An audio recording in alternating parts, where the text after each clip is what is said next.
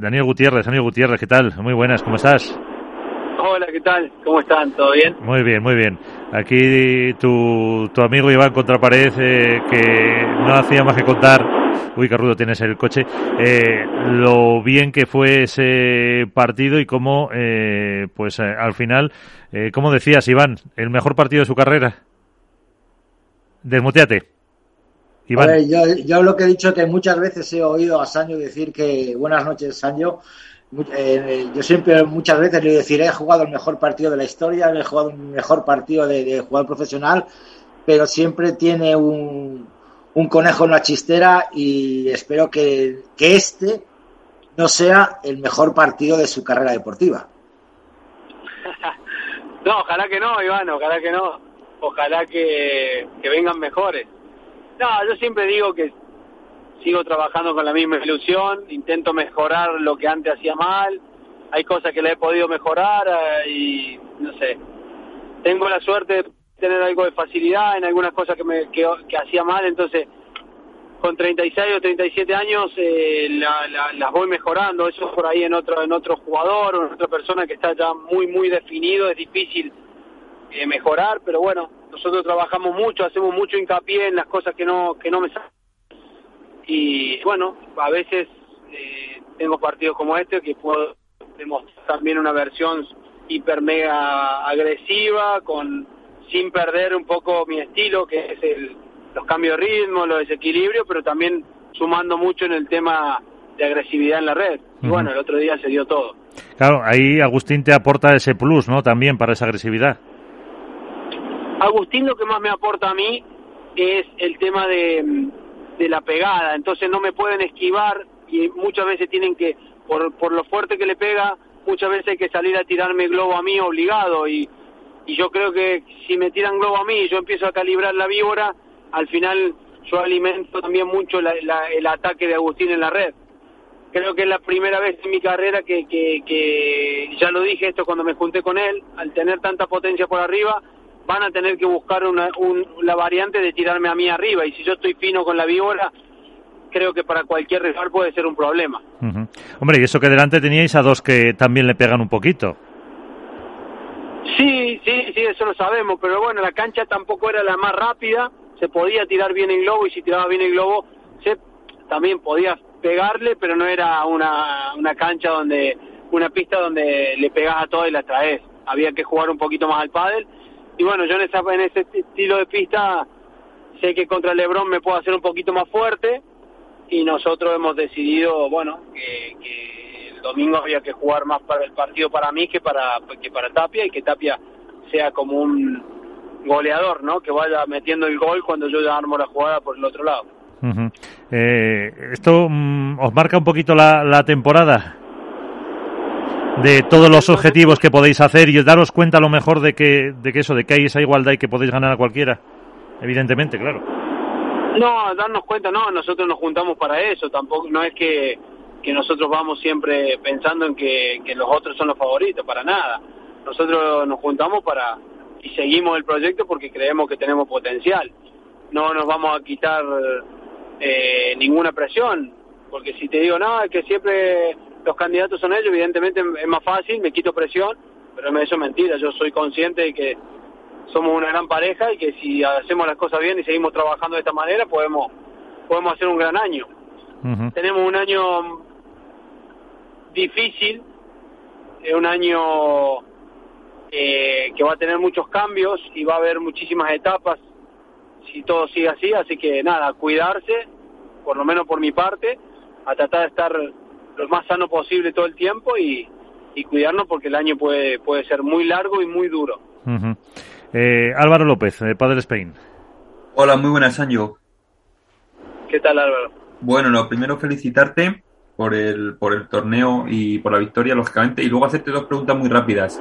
Eh, la primera, eh, antes hemos hablado un poco de, digamos, de, lo, de, los picos de forma y de los altibajos esta temporada, porque al final, sobre todo en el cuadro masculino, eh, de momento no está habiendo mucha regularidad. Entonces, preguntarte si crees que esa va a ser la clave fundamental de cara a pelear, eh, no solo por los títulos, sino por un futuro número uno, el hecho de que seáis lo más regulares posibles, dado los resultados que se han dado hasta ahora.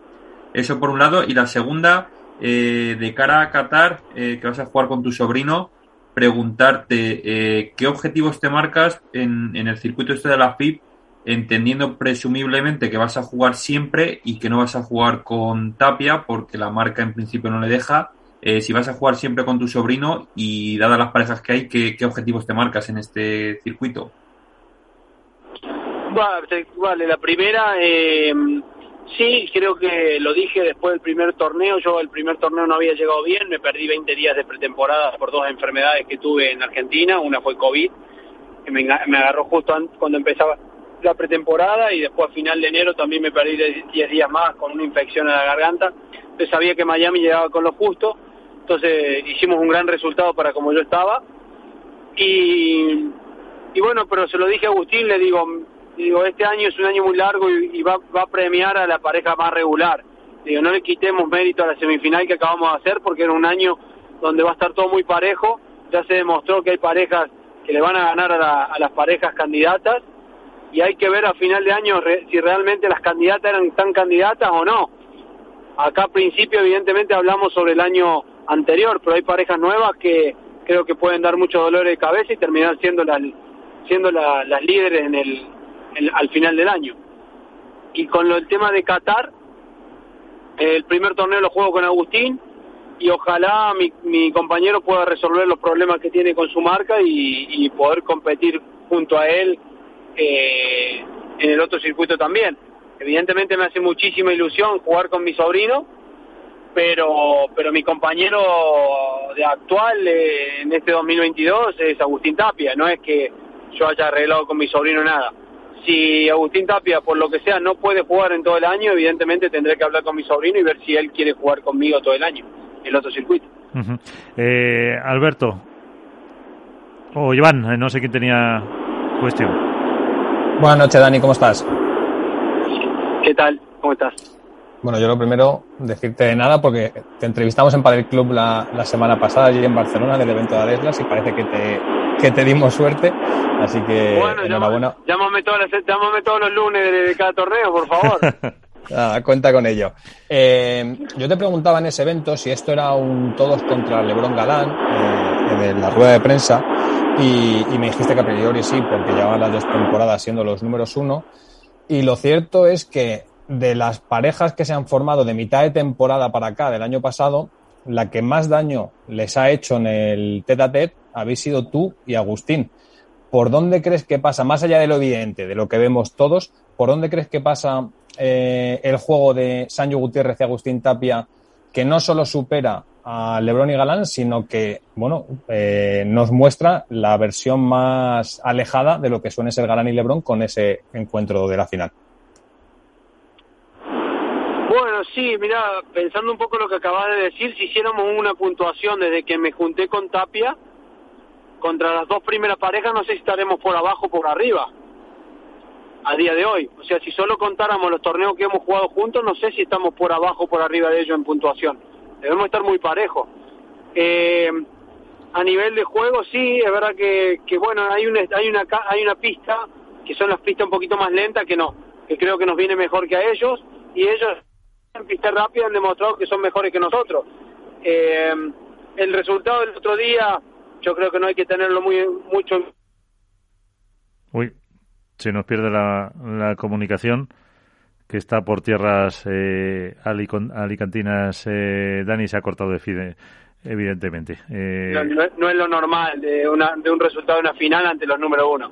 Y, y, viceversa, no creo que haya ninguna pareja que hoy por hoy nos pueda nos pueda ganar a nosotros 6-2-6-2 ni nosotros a ellos. Van a ser todos los partidos muy parejos en la final se dio que nosotros tuvimos el mejor día de toda la semana y, tal vez ellos no estuvieron a, su nivel.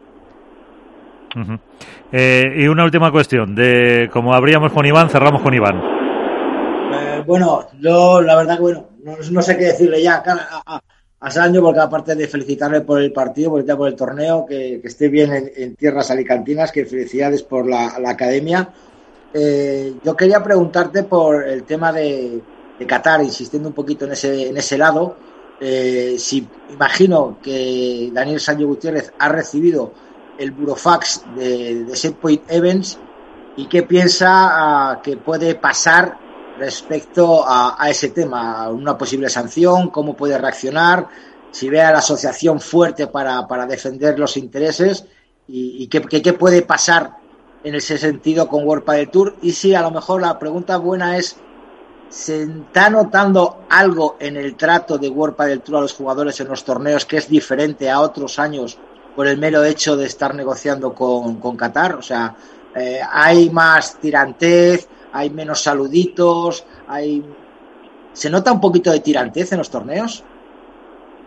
Eh, la primera no, no soy capaz de contestártela porque porque no tengo ni idea de qué puede pasar ni, ni nada. De lo que sí, yo estoy unido y estoy a muerte con la Asociación de Jugadores y a donde vayan voy yo porque me comprometí a eso y, creo que es la primera vez en la historia que el jugador está tan tan unido, pase lo que pase, ¿eh? Para, para un circuito para el otro me, me, siento afortunado de, ver cómo está de unido el, circuito masculino.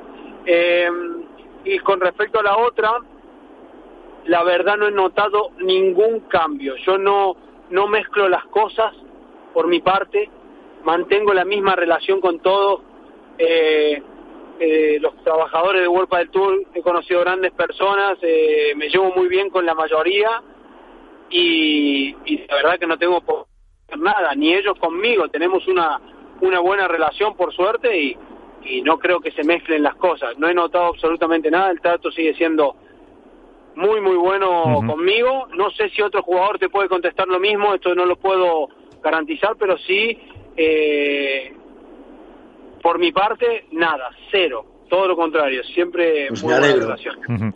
Pues eh, evidentemente, como dice Iván, nos alegramos. Y ya sabes, Alberto, que te toca llamar a, a, Dani otras veces para, para el podcast de la serie. a ver, a ver, a Miguel, ten en cuenta que Sancho ha entrado hoy en, sí en, en estos pádel. Entonces, a lo mejor para el siguiente torneo va a tener la suerte otra vez de cara y le vamos a tener que volver a llamar. Vale, pues le tenemos que volver cada a. vez que entra en un programa tiene suerte, pues nada, el martes que viene o el siguiente tenemos que llamar otra vez. Perfecto. Pues Perfecto. Como si me tengo que mudar, es como si me tengo que poner ahí con ustedes y, y, estar, ser parte del programa. Pues cuando quieras. colaborador fichado. Eso es. Pues, eh, Sani, muchísimas gracias. un, abrazo. cuídense.